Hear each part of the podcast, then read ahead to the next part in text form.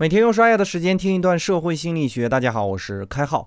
从今天开始呢，我们的社心要进入一个新的内容啊。这部分内容是关于合理化行为的需要。在开始之前呢，我们需要简单的声明一下：国庆期间呢，我们开号御书房也要放假了哈。以后开号御书房遇到法定假日都会放个假，也表示我们是正规的团体哈。但是在放假前呢，我们需要简单的把假期前我们所欠的节目给大家发一下哈。之前呢，我考驾照耽误了一天。然后昨天没有发，也就是九月二十八日，我是因为半夜还在弄那个试读的考勤嘛，所以耽误了一天，加上开号还有其他的善后工作要做，所以呢，在国庆前还有两天的社信要发，我提前都做出来了哈。也就是说，今天发的是四期社信，两期还债，一期正常发，一期提前发。开号御书房十月九日恢复更新。在此期间呢，各位伙伴如果有任何问题，可以在任何一期节目下方留言或者联系小书童。好了，我们进入今天的正题：认知失调。认知失调呢，作为合理化行为的需要这一章的第一个概念呢，我们需要简单的解释一下这个名词的含义。我们之前花过大篇幅讲述了自我的概念以及自我的繁衍过程哈。自我呢，说到底是自己意识层面的，而和意识息息相关的呢，就是行为。而认知失调特别好理解哈，当我们因为执行了违反自我定义的行为的时候，而导致的不适感，被称为认知失调。比如你如果认为一件事情可以做得到哈，但是事实上并没有做成，所产生的心理落差而导致心理上的不适感，就是认知失调的现象。比如很多人考试失败或者恋爱失败，都会导致认知失调哈。而关于认知失调的调整呢，其实比较简单。简而言之呢，我们会从三个方面来使身心保持一致。第一个方面就是改变自己的行为，第二个方面就是改变自己的认知，第三个方面就是增加新的认知。就拿恋爱来说哈，如果你特别喜欢一个女孩子，你俩相处了之后呢，对方觉得不合适和你分开了，理由是因为你太过懒惰，那你一定会进入到认知失调的环境。为了调整这种不舒适呢，你会做出怎样的行为呢？有的人呢会因此性情大变，变得积极起来，做事呢也非常勤快，以此来让自己的感觉好一点。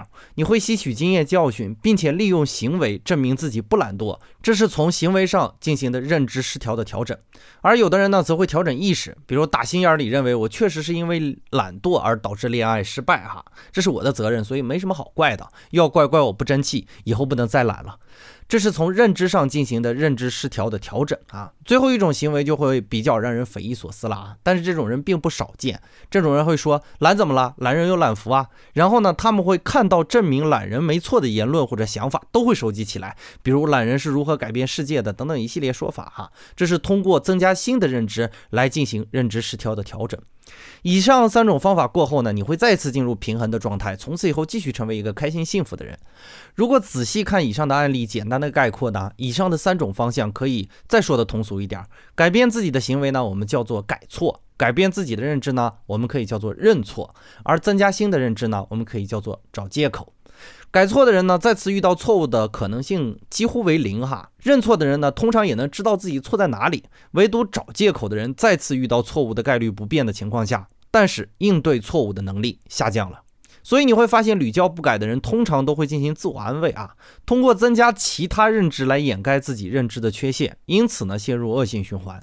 如果单纯的从意识和行为的角度来看，人的幸福感源于二者的统一。也就是说，我认为是怎样的，那么我就怎样去做，我就会幸福。往往自己的认知跟不上行动，或者行动跟不上认知，都会带来痛苦。有些错呢，我们犯了不知道，知道了就不会犯；而有些错呢，是因为我们做不到，做到了就不会痛苦。不管知道还是做到，都是在试图平衡意识和行为的关系。而如果看一段鸡汤呢，不过是增加了一种新的认知，则不能从本质上改变错误。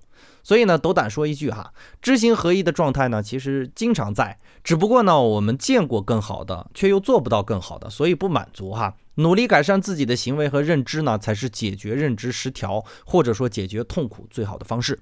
本节的概念就播讲到这里，感谢您理解今天摄星的主要内容。更多内容关注微信公众号“开号御书房”，我们下工作日再见。